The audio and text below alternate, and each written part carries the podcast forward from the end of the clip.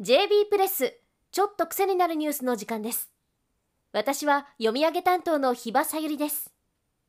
この番組では国内外の政治経済ビジネス安全保障などに強みを持つウェブメディア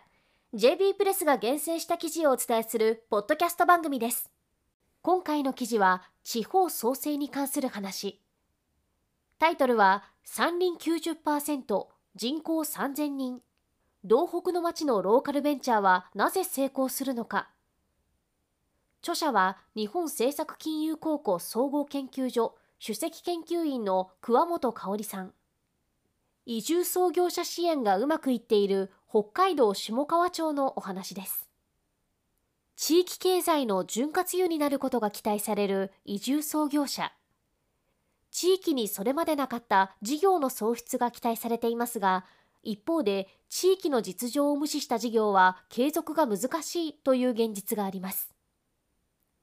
そのような中移住創業者の事業と地域の実情にズレが生じないよう事業の企画段階からサポートしている地域があります。北海道下川町です。下川町は旭川の北に位置する道北の山あいの町。人口はおよそ3000人。山林面積がおよそ9割を占めています。下川町には下川ベアーズという養成塾があり審査で選抜した移住創業希望者に対して創業計画の作成から移住創業まで町内外の経営アドバイザーが伴走するプログラム。一次審査で事業計画をプレゼンし合格した創業者は二次審査に向けて事業計画をブラッシュアップ移住創業者のメンターが半年間サポートし、事務局スタッフも常に相談に応じてサポートするという仕組みです。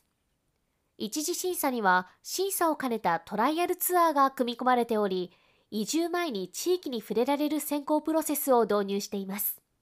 移住者と地域が事前に事業内容をすり合わせることで、移住創業の失敗を減らし、町の課題に対応した移住創業を増やすことを目指しているのです。実際にアロマセラピーと漢方ブレンドティーを組み合わせたお店を立ち上げた女性森林を伐採した後の枝を使ったアロマオイル事業を始めた女性など下川ベアーズから飛び立ち実際に事業を立ち上げ移住した人が増えています。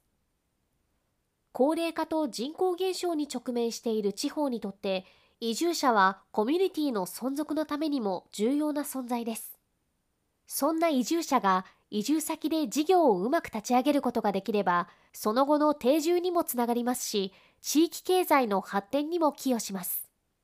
こういう手厚いサポートは、移住者を増やす上でも、地域のニーズと事業のミスマッチを防ぐ上でも、とても大切な取り組みだと思います。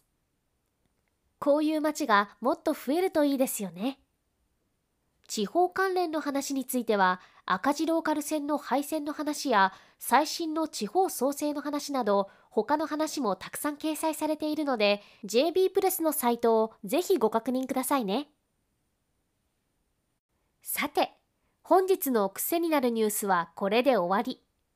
JB プレスには他のメディアにはなかなか載っていない切り口や深掘りしたニュースがたくさん載っているのでぜひ覗いてみてください。今日も一日頑張ってくださいね。